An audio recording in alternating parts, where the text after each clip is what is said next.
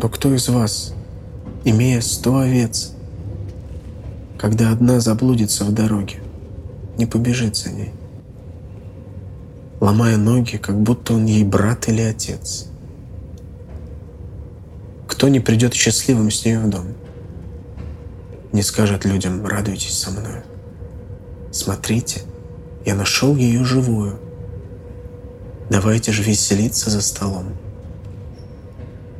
Она вчера блуждала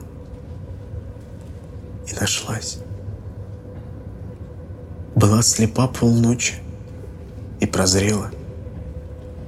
Уткнувшись мордой в мое пастушье тело, она как лист оливовый тряслась. Я вспоминаю эту притчу каждый раз, когда боюсь, что помыслы остыли. Мы потерялись во Вселенной, как в пустыне. И я не знаю, ищет кто-то нас.